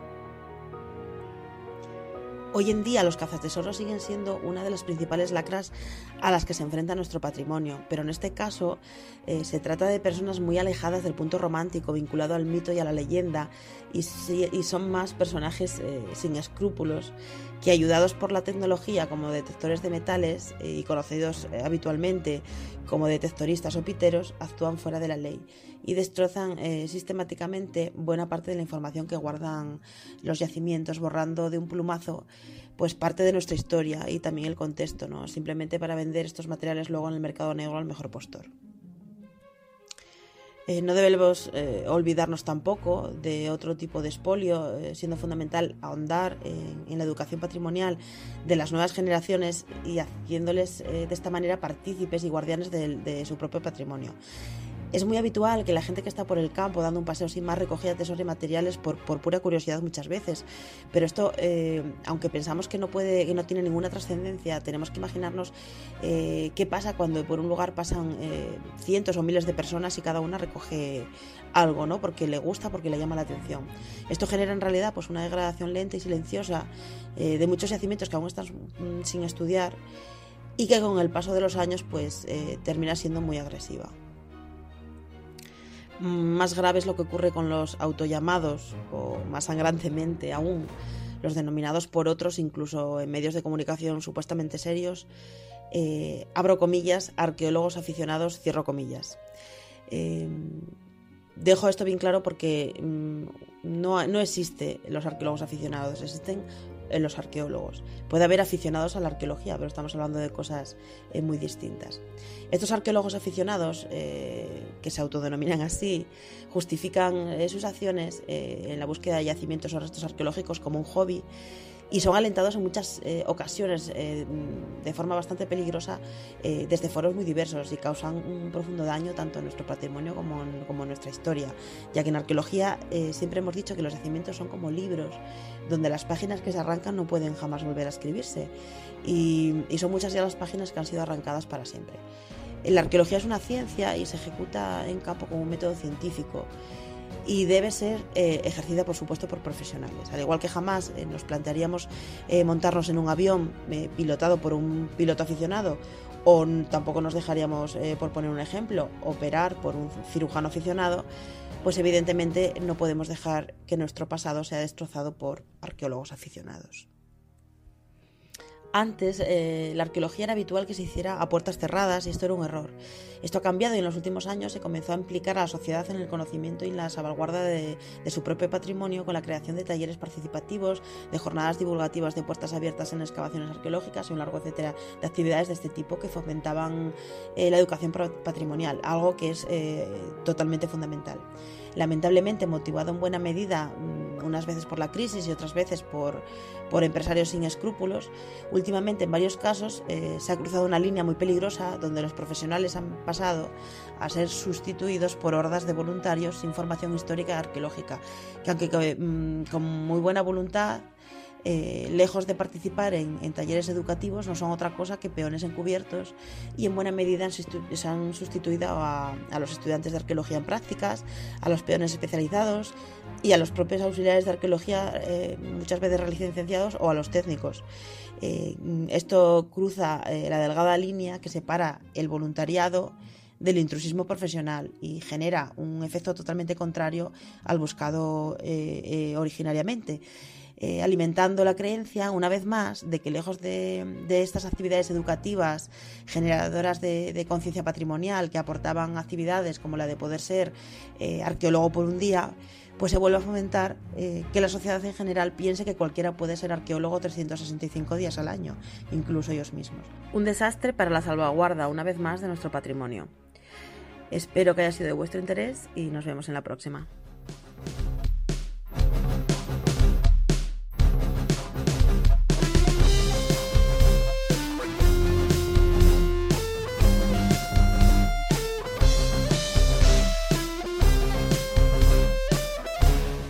Estás escuchando Plaza de Armas, donde la historia cobra vida.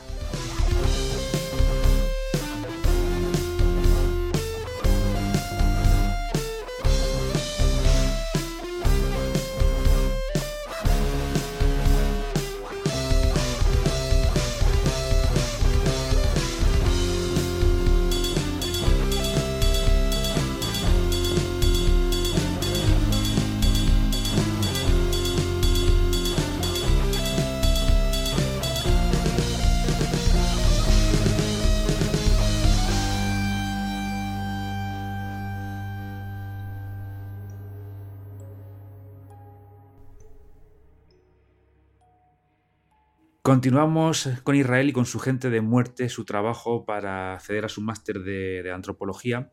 Y mm, Israel, yo creo que para meternos en faena ya, porque hemos ahondado bueno, mucho todo lo que ha sido la investigación, cómo te has planteado la investigación, las cosas que has ido descubriendo, pero yo creo que sería bastante enriquecedor que nos comentaras a los oyentes de Plaza de Armas alguna, de estas historias, de estas vivencias que has dicho que han, que han vivido tus fuentes, que han visto con sus propios ojos, o alguna que a ti más te guste, no sé, como, como tú quieras.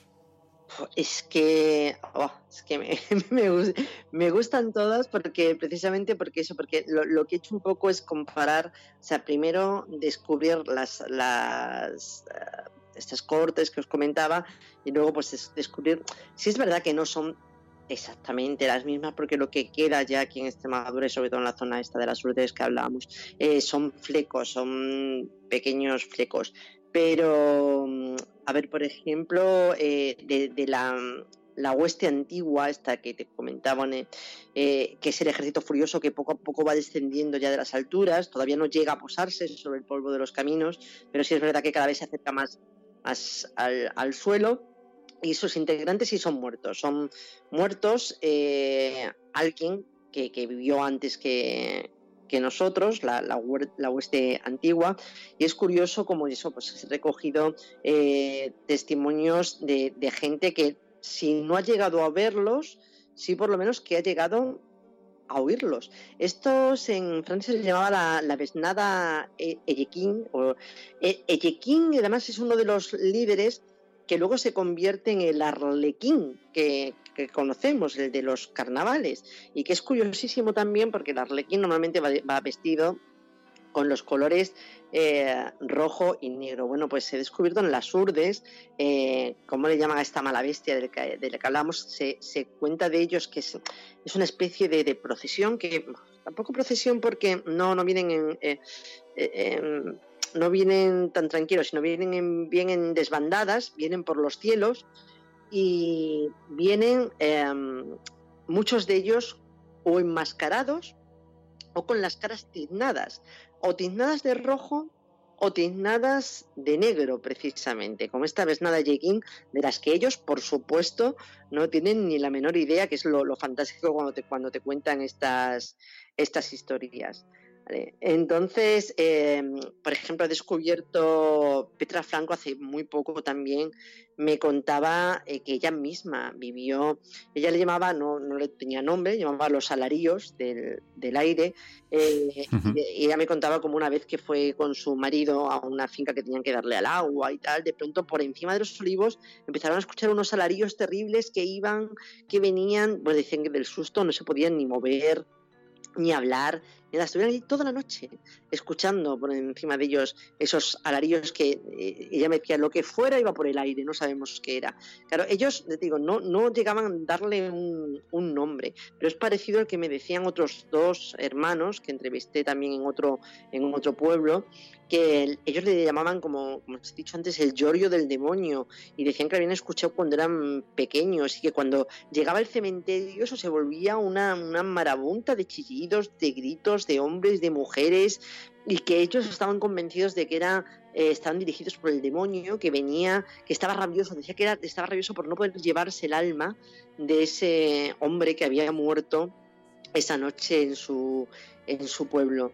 Pero, eh, digo, quizás lo que más me emocione a mí es cuando hablan de, la mala bestia. La mala bestia es la, procesión esta que os digo, este cortejo, pero eh, se decía que cuando moría algún vecino del pueblo, o cuando estaba en la agonía, cuando estaba ahí, ahí a puntito, a puntito, a altas horas de la noche ellos oían, volando por los aires en dirección al pueblo, esta mala bestia esta mala bestia llamaban, venía con una gran ventolera, porque por cierto, una cosa que se me olvidó comentarte es que todos estos fenómenos vienen siempre acompañados de una tormenta enorme, de un aire enorme, eh, y siempre vienen envueltos en estos fenómenos atmosféricos un poco extraños y también rodeados de animales. Estos cortejos siempre vienen o con caballos, van ellos montados en caballos, o acompañados de ladridos eh, o sea, de, y de perros, por supuesto, como la caza salvaje. O incluso, sí, en el caso de las damas, de las buenas damas, muchas de ellas van montadas sobre enormes carneros que luego tú sabes que darían, darían lugar a las, a las brujas, a los aquelares de brujas, y ese carnero se convertiría en el, en el diablo. Pero siempre van acompañados de animales y casi siempre son animales psicopompos, tanto el perro como el caballo son animales que, eh, que se saben desde tiempos inmemoriales, son los encargados de llevar las almas de los muertos al, al más alto.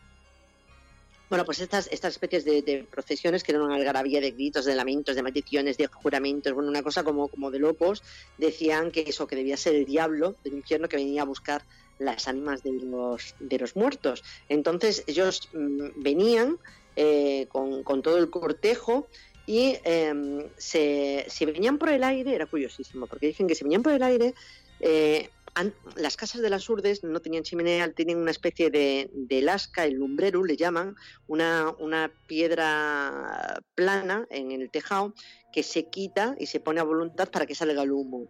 Bueno, pues ellos lo que hacían, se venían por el aire, apartaban el lumbrero y entraban por allí, por la chimenea. Que también fíjate qué que, relación con, con Papá Noel, con la de Papá Noel. Entraban por ahí. Sí, sí, sí. y se llevaban el, alma del muerto que, aunque invisible, tenía una forma. Y la forma era como la de un, un bebé recién nacido, un, más, más, más que un bebé recién nacido, un aborto una especie de aborto. Eso sería el alma del muerto. Y se la llevaban otra vez por el, por el bombero. Pero si la procesión venía por la tierra, los perros, al entrar, cuando esa procesión de muertos entraba, los muertos dejaban, perdón, los perros dejaban de ladrar, se iban detrás de esa procesión y entonces siempre venía uno de los que venía con la procesión, eh, que venían con pinta como de esqueletos, eh, venía con una escalera de mano de, madera, la ponía y accedían por el lumbrero con la escalera y hacían lo mismo, entraban, se cogían el alma de muerto. Ah, bueno, y todo esto, toda esta procesión enorme venía eh, delante de ellos, iba dirigida por un gran cabrón que no tenía nada que ver con el, con el macho lanú famoso de las urdes, que era más bien,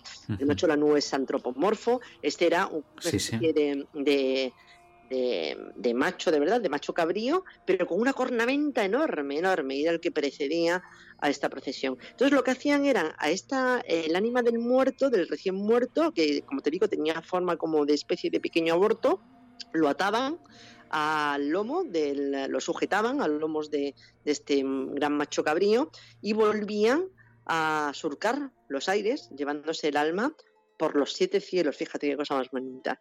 Y a mí esto, cuando encontré este, este, estas, esta narración, me pareció, bueno, apasionante porque eh, es, es, tan, tan, tan, tan, tan tan cortejo de muerte. Incluso se decía, fíjate que cuando al día siguiente de que había muerto alguien, se veía alguien del pueblo con las manos manchadas de, de hollín o con las manos eh, manchadas de, negro, ya se le miraba mal, porque se pensaba que había sido, eh, que lo habían cogido para esta procesión de muertos y eh, estas, estas manos tiznadas eran la señal de que había estado trepando por, los, por, por las chimeneas y no iba, a no iba a tardar mucho eh, en morir. O sea, es eh, lo mismo que se dice eh, de la Santa Compañía en Galicia, cuando un vivo, que normalmente también muchas veces se le llama la estantigua, cuando un vivo va dirigiendo esa procesión con la cruz en la mano, con el hueso y la vela en la mano, que se dice que le queda poco para formar parte realmente de esa procesión de muertos. Vale, no sé, yo, yo, me, yo estoy de vacaciones allí en las Urdes, me encuentro esto y yo no sé dónde meter mi red, sinceramente. Ni yo tampoco, eh, también te digo, ni, yo tampoco. Sí, sí, sí, no. No, está interesante. Bueno, eh, esto en, cuanto a ejército furioso, ¿no? Eh, pero de, de, caza salvaje que, se parezca más al, mito europeo en sí. ¿Nos cuentas algún, algún ejemplo? Sí, la cacería salvaje, has dicho, es, eh, es un poco más, tendría unos pocos más elementos ya, ya célticos, pero como hemos dicho, va, mm, ya se parece más a una, una cacería. La gente va con, va con lanzas, van acompañados eso de, perros, van encabezados normalmente por, pues por, más que por un dios, por alguien ya muy conocido, eh, en nuestro caso, en caso de España, no por el rey Arturo ni por Carlomagno, pero sí en la zona de, ya en la zona europea. Aquí en España eh, mm, hemos ido perdiendo el resto de la de, la cacería, digamos, y nos hemos quedado solamente con el cazador, o por lo menos lo que más abunda es el cazador. Y eh, hay dos tipos, digamos, el cazador, el cazador maldito y el caballero. Eh, de los dos hemos encontrado ejemplos en las, en las El cazador maldito, por ejemplo, en España el más conocido eh, es el... bueno, el cazador maldito es el más conocido en España realmente es, vasco y se le llama el cazador negro. En Cataluña se le llama el mal cazador, el cazador negro también y salen pues en las noches de también, como te dije, de tempestad y, van con el galopar de los caballos, eh, con relinchos, incluso con, cuernos y armando mucho jaleo los perros. Bueno, pues aquí hemos encontrado a los perros del aire eh, que se les llama eh, cuando viene un viento extraño. Hasta hace muy poco se decía, vamos para casa que vienen los perros del aire. Los perros del aire venían a llevarse el alma de alguien del pueblo y venían acompañados del pájaro de la muerte. Primero venía el pájaro de la muerte y detrás de ellos los perros del aire armando, armando jaleo. Este pájaro de la muerte es eh, cambia según también el pueblo, muchas veces es un cuervo eh, y fíjate, otra vez qué curiosidad, el perro, eh, perdón, el cuervo es uno de los pájaros de Odín, dios nórdico Odín. Odín lleva dos, dos cuervos, siempre, o que al final siempre vemos un poco los eh, estos estos flecos. Y bueno, los perros del aire, digo, se, la gente se metía en casa en cuanto los, escuchaba porque sabía que alguien iba, iba a morir por allí. Pero sobre todo hay una, hay una leyenda, que es la leyenda del cura lobo, no está justamente en las urdes, pero sí en el borde. Y em, esta leyenda tiene un primo, un primo en el País Vasco, Mateo Chistu, eh, Mateo el flautista, y está no sé por qué muy relacionada también, eh, tiene que tener su razón con los curas.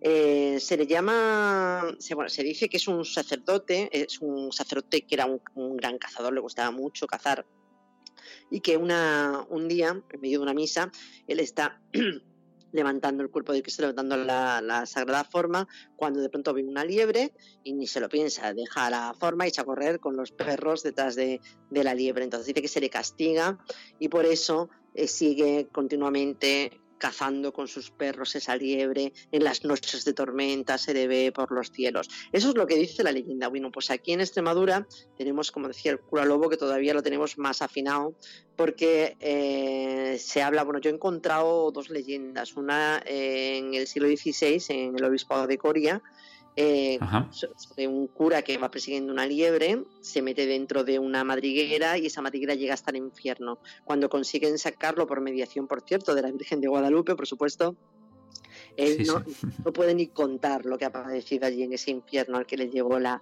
la madriguera. Pero quizás el, colmo lo tenemos eh, con, el, con la leyenda del cura lobo de Casar de Palomero. Allí todavía está la, la ermita, la ermita de, la ermita del Gamo, se llama, en el Cerro del Gamo, y se cuenta que había un cura que también era un gran cazador y que, pues lo mismo, con el momento de levantar la forma, en lugar de pasar una liebre, de pasar un gamo. Él no se lo piensa, echa a correr detrás del gamo y eh, eh, Dios, en como castigo, lo que hace es convertirlo en lobo para que persiga eternamente a ese gamo al que nunca, nunca logra dar alcance. Dicen que volverá a recuperar su forma humana el día en el que vuelva a pasar delante de otro cura que esté en ese momento dando, levantando la, forma, la sagrada, la sagrada forma, y en ese momento él volverá a convertirse en, en persona, en cura. Pero es muy difícil porque la ermita está casi siempre cerrada, aunque, aunque sigue en pie, pero está cada vez más, más cerrada. Y luego el otro ejemplo que tenemos, este sería el del mal cazador, como hemos hablado. El otro ejemplo es el de Caballero Negro, que también, como hemos visto, ha perdido ya. Y ahí tenemos a, a, los que más me, uno de los que más me molan, que ya sabes que es el que le da nombre a todo el trabajo, que es, es la gente de muerte. La gente de muerte, sí.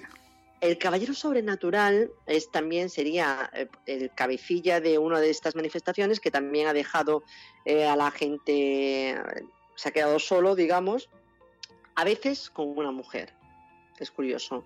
el más conocido en España es el conde Arnau, en Cataluña, era un nombre del sí, es catalán, sí, es, bastante conocido. Y bueno, depende de los trabajos que, leas o de las tesis que leas. Dicen que bueno, fue por egoísmo, por crueldad, otros, otros dicen que por lascivia. El caso es que fue condenado a cabalgar durante toda la eternidad mientras eh, su carne es devorada por las, por las llamas. Una de esas leyendas dice incluso que Arnau lo que hizo fue raptar a la abadesa del, convento cercano y la convenció para que la acompañara en la cacería nocturna y por eso se les ve a los dos las noches de luna eh, corriendo eternamente y haciendo sonar el, cuerno de, caza. Hay, hay, una leyenda muy, muy, muy que a mí me, me gusta muchísimo, eh, anterior a esta, ya, europea, que es la, leyenda de, de Leonora, Leonora, que es, que es, yo creo que es la más, quizás la más mm, parecida, que es de una joven que bueno, su amado es un caballero que tiene que ir a la guerra, ella le espera, pero no vuelve, no vuelve, no vuelve, no vuelve, y cuando ya está convencida de que ha muerto, porque no vuelve, reniega de, Dios porque, porque, pues, porque su caballero ha muerto y reniega de él. Esa misma noche escucha unos golpes en la puerta, se asoma y ve que es su amado que le a caballo, un caballo negro, que le dice que monte porque van a casarse, que no ha vuelto. Entonces eh, ella no solo piensa dos veces, sale, monta detrás de él y entonces empiezan a cabalgar. Eh, empiezan a cabalgar cada vez más rápido, cada vez más rápido. Conforme van cabalgando se les va uniendo gente en ese cortejo. Uno, de hecho, una de las de la gente que se une es una precisamente un cortejo de muertos, una santa compañía de esqueletos. Y ellos cada vez corren más rápido. Llega un momento en que ella le pregunta a su amado que por qué corre tanto. Y él le responde una frase que a mí me encanta y que luego además le hemos visto en películas como Drácula. Él se vuelve y le, le contesta, es que los muertos cabalgan deprisa. Y es que efectivamente el, final, de, final del trayecto, el tálamo nucial, es su tumba. Llegan a un cementerio, la tumba está abierta y ese es el tálamo nucial que van a tener los dos porque él realmente está muerto. Esta leyenda que a mí me, apasiona, digo, es, es el arquetipo también, esta es del siglo XVIII, pues ese arquetipo de, de, la, de, ese caballero sobrenatural.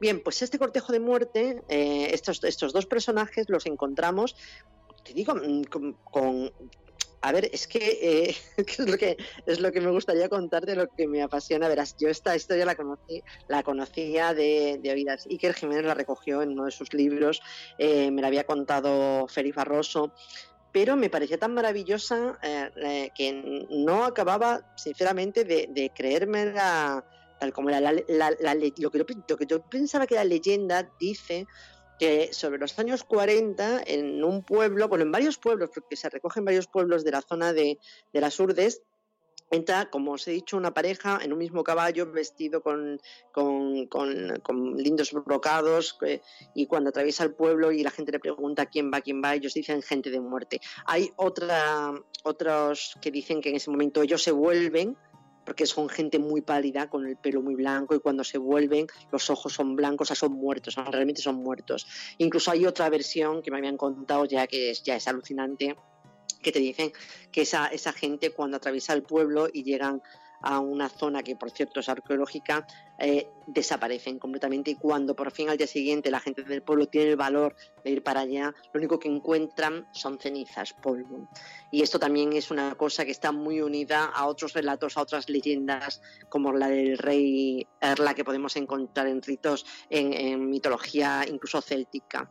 Pero bueno, el caso es que digo, yo pensaba, de, eh, me pareció tan, tan bonita, tan con tantos, eh, lo tenía todo para ser una leyenda. Entonces, hace unos años, en, una de las fiestas de las, de las Urdes, pues pregunté precisamente si había alguien más que pudiese contarme esta leyenda, le dije yo. Y entonces mi sorpresa fue cuando me dijeron, sí, pues mira, Pedro te lo puede contar y tal. Y fui a hablar con Pedro y me dijo, ¿conoce usted también la leyenda? Y me dijo, hombre, dice, no, no, la leyenda no. Dice, la pareja, hombre, que, que lo vi yo cuando era pequeño. Digo, pero ¿cómo, cómo, cómo que lo vio usted cuando era pequeño? Y él me estuvo contando, él era el, era el nieto, precisamente, del tabernero, la única taberna que había en Aceitunilla, delante de la cual pasó, eh, pasaron estos dos, que estaba llena la taberna, fuera estaba la gente bebiendo, y pasaron estos dos aparecidos, estos, esta gente de muerte pasó delante de ellos, y él era pequeño y él se acuerda eh, perfectamente. Entonces, eh, digo, él, es alucinante. Yo recogí su, testimonio y lo, tengo recogido en la, en la tesis. Es, alucinante porque, porque es, es ¿qué vieron? Javi, es que, ¿qué vieron? No sé, Es, eh, para mí es, tan apasionante, sea lo que sea, sea lo que sea, te digo. Y yo, yo es cierto que no juzgo ni mucho menos si es verdad o. Si te puedo decir la gente que, que me lo cuenta, evidentemente. Se lo cree por supuesto. Por supuesto, eso no lo dudes en ningún Sí, sí. Sí, sí, sí, Entonces me parece apasionante, sí, sí. Yo, Israel, yo me imagino cuando estás ahí en tu, en tu estudio, que estás preparando tus libros, tus publicaciones y tal, yo me imagino como, como si fueras una cocinera con todo este tipo de, relatos, como si estuvieras delante de una cebolla y vas quitando capas y capas, buscando las conexiones y, las relaciones.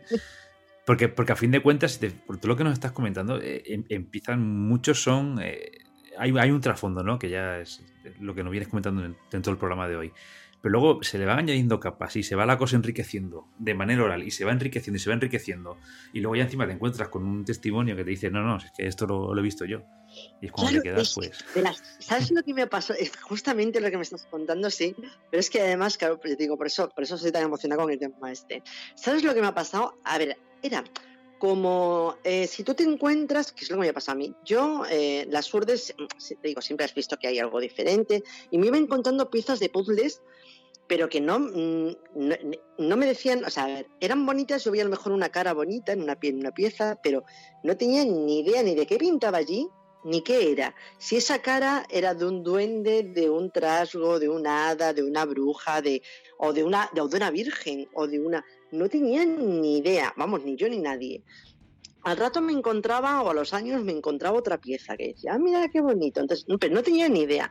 Y de pronto, cuando empiezo a investigar pero claro, es que a mí no se, vamos, yo te digo, ni a mí, ni a nadie, ¿a quién se le iba a ocurrir eh, unir las urdes con, los, con la mitología nórdica, ya no germánica que está lejos, sino nórdica que está todavía más arriba y que encima no tenemos absolutamente nada que ver. Entonces, cuando yo de pronto me, me pongo a estudiar la mitología nórdica y descubro, sobre todo descubro el tema de todo el tema este de, la, de la caza salvaje, de, de, los ejércitos infernales, es como si me hubiese encontrado pues la tapa del puzzle, donde te viene todo el puzzle hecho, que luego nada más que tienes tú que ponerlo encima, pues más o menos igual. O sea, de pronto veo el dibujo y digo, ostras, o sea, he visto el tapiz, de pronto me encuentro con el tapiz y entonces descubro que todos los hilos que tengo los encajan en ese tapiz. Y cada vez me encuentro más y eso me quedan bueno me quedan muchísimos huecos en el medio muchos muchos muchos muchos. Incluso también te digo seguro que muchas piezas que estoy convencida que van ahí lo mismo van en otro lado, o lo mismo ni siquiera van, en ese puzzle, que también es muy posible. Ten en cuenta que estoy, estamos empezando a, unir esto. Pero sí es verdad que, cada vez, mm, claro, descubro y, voy quitando capas. Bueno, y hablando de capas, em, mm, si me permites pasar ya a la tercera, el tercer grupo, digamos, que es el de las damas. Sí, te lo iba a decir, sí, sí. Es que ahí fue, ahí ya sí que fue alucinante, porque claro, ahí descubro eh, un personaje que es la, chicharrona, que bueno, que es la, la, dama de las matanzas. La chicharrona es una señora mitológica que baja de, de las eh, baja de las de la montaña el día de, la pura, que le llaman el día de la Inmaculada Concepción, el día, si no me equivoco, es el 10, creo, el 10 de, de diciembre, y que traen un zurrón, ella va vestida de pieles, es como una, pues eso, como una diana cazadora, por cierto, es rubia, claro, todas estas cosas en un primer momento yo no le di ninguna importancia hasta que me puse a compararla con los, mitos de las damas de, las damas buenas del invierno. Primero, baja en invierno, no solamente baja en invierno, sino que baja el 10 de diciembre y trae en el zurrón dos cosas.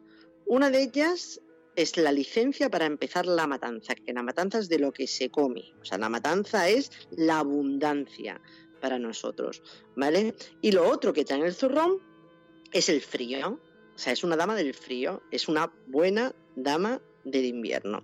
Es rubia, ¿vale? Que ya te, como te decía, en el resto de Extremadura no somos rubios, no somos rubios, alguna habrá, pero natural, pero somos muy pocos rubios naturales. Pues esa señora... Tostadillos. Exactamente. Pues ella es la chicharrona, va con unos collares de, chorizos que realmente lo que significa efectivamente es la abundancia. El chorizo aquí es eso, pues la abundancia, el tener comida para el resto del año.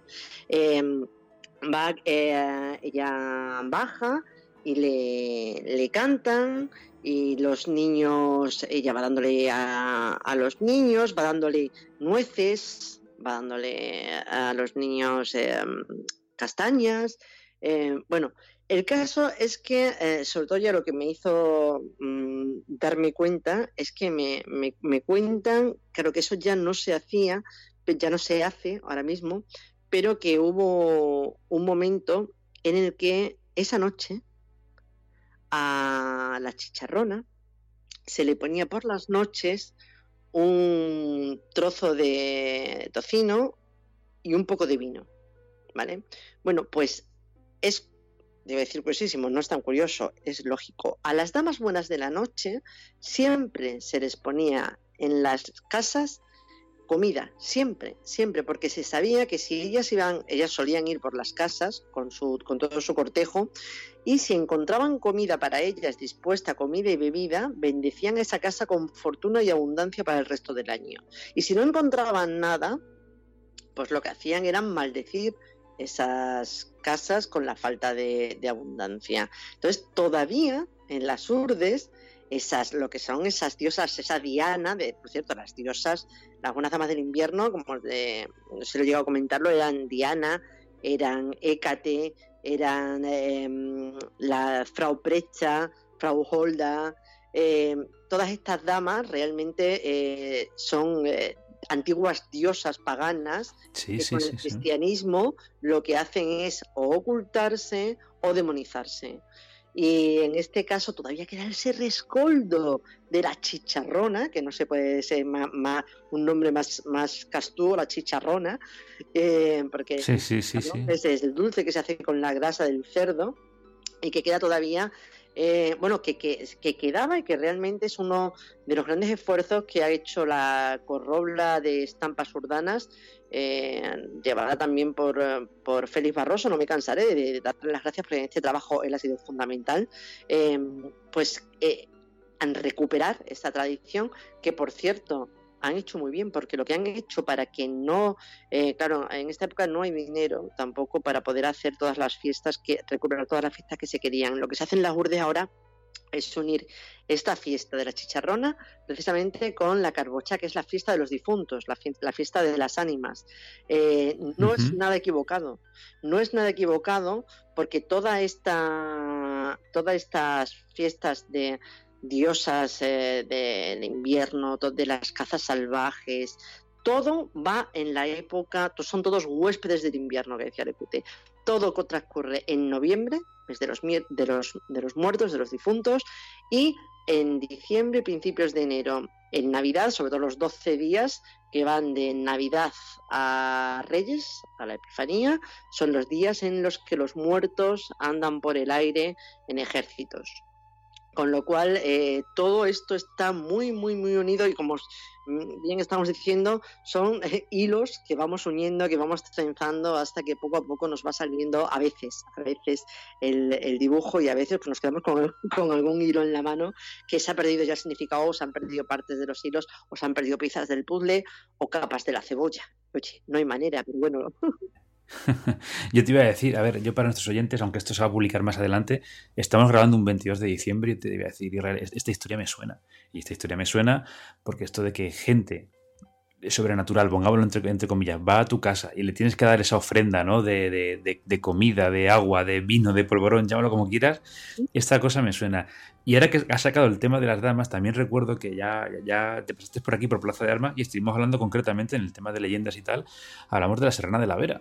Sí, señor. Y hablamos también cómo es lo que estabas comentando, ¿no? O sea, es ese, es, ese culto, esa, esa dama, esa diosa que, se, que, la historia se va transformando por las circunstancias históricas, ¿no? Y cómo se va camuflando hasta, hasta que nos llega como nos llega a nuestros días. Claro, es que hay dos corrientes en la, en la, en la mitología, de la historia de la mitología, digamos. Una es el ebemerismo, que dice que realmente los dioses no son más que eh, gente que con el tiempo, sus hazañas, gente héroes, gente, gente que hizo algo importante, que con el tiempo cada vez se le va añadiendo más cosas hasta que se terminan transformados en dioses. Y hay otra teoría, que es la que yo comparto, que es justamente la inversa, que también la sigue, por ejemplo, Caro Baroja, em, que es la que, o José María Domínguez, aquí en Extremadura, seguimos más lejos, que es la que dice que es al revés, que los antiguos dioses fueron cada vez Mm, transformándose en menos eh, por obra y gracia, entre otras cosas, del cristianismo. Eh, los dioses se transforman en monstruos o en seres con una fuerza descomunal, como la Serrana de la Vera, que estuvimos hablando, acuérdate, en gigantas, en lo que tú quieras, y, monstruos. Las piedras, tal. Eh, efectivamente, las huellas de las piedras, las, piedras que ella, que ella enviaba de un lado para otro, era una fuerza descomunal, también que tenía parte de animal y parte de humana, y luego cada vez con el tiempo, conforme más nos acercamos a nuestra época, ya cuando llegamos a Lope de Vega, ya de pronto ya es una chica normal, se le pone hasta nombre y apellidos, que si se llamaba Isabel, que si se llamaba Gala, que si se llamaba Gila, que como lo que tú quieras, y que si su familia era los de tal, y, o sea, ya se le llega a poner a decir, y ah, bueno, hasta que incluso esta era su casa. Pues no, señores, no era su casa porque no ha podido ser su casa nunca, porque realmente estamos hablando de una diosa de las montañas, eh, o, o, de, si no de una diosa, de un numen de las montañas al menos de un genio de, las montañas que con el tiempo cada vez ha ido a menos y que es lo, exactamente lo mismo que les ha ocurrido a los dioses nórdicos. De hecho, otro buen nombre para esta tesis sería Los dioses nórdicos viven en las urdes. pues mira, eh, yo no sé si ya habrás elegido nombre para el libro que estás preparando, pero apúntatelo. ¿eh? bueno, es bueno, ¿verdad? estamos en ello, estamos en ello todavía. Muy bien, Israel. Bueno, pues yo creo que, nos ha quedado un podcast bastante completito, ¿no? Hemos eh, hecho un, repaso de lo que ha sido tu, trabajo de fin de máster y yo creo que también le ponemos un poco los dientes largos, ¿no? A la, a, la gente que, esté pendiente ¿no? del libro que vas a sacar, que contarás bueno, todo lo que, lo que has hablado hoy y muchas más cosas y muchas más leyendas, porque claro, aquí por, por tema de tiempo hemos recortado un poquito y nos hemos ido seleccionando algunas de las que han ido contando, pero bueno, eh, yo aprovecho para que hacer publicidad de tu futuro libro, que, me imagino que es el que estás, estás ahora mismo enfrascada, ¿no? Acabando aquí a final de año, dale que te dale, ¿no? Pues no, la tecla. no, no, ese ya lo terminé, este, este ya lo, terminé hace, pero nada, hace 15 días y ahora estoy, estoy enfrascada con otro sobre el tema de la brujería y la hechicería en Extremadura. La hechicería desde el punto de vista histórico y la brujería desde el punto de vista antropológico. Apasionante también. Como ves, cosas todas muy agradables para, para pasar las noches. Muy bien, Greg. Bueno, pues yo te quería agradecer que hayas estado por aquí. Y bueno, ya nos veremos en, un futuro y ya sabes que aquí siempre eres bienvenida, estás invitada y aquí, bueno, pues te, dejaremos eh, siempre que pases pues un platito con un polvorón, un chicharrón, una copita de anís o lo que haga falta. No esperaba menos de ti, ha sido de verdad un placer. Yo lo único que espero eh, haber podido explicarlo medianamente bien, porque sé que el tema es complicado, sé que yo además me, ha apasionado quizás demasiado. Y bueno, eh, la verdad que muchísimas gracias por, dejarme entrar en, tu espacio. Ha sido un placer, he disfrutado muchísimo eh, hablando contigo y nada, pues, cuando, cuando el libro esté en la calle serás el primero en tenerlo allí contigo en tu plaza de armas, por supuesto. Muy bien, pues muchas gracias, Gracias. Hasta luego.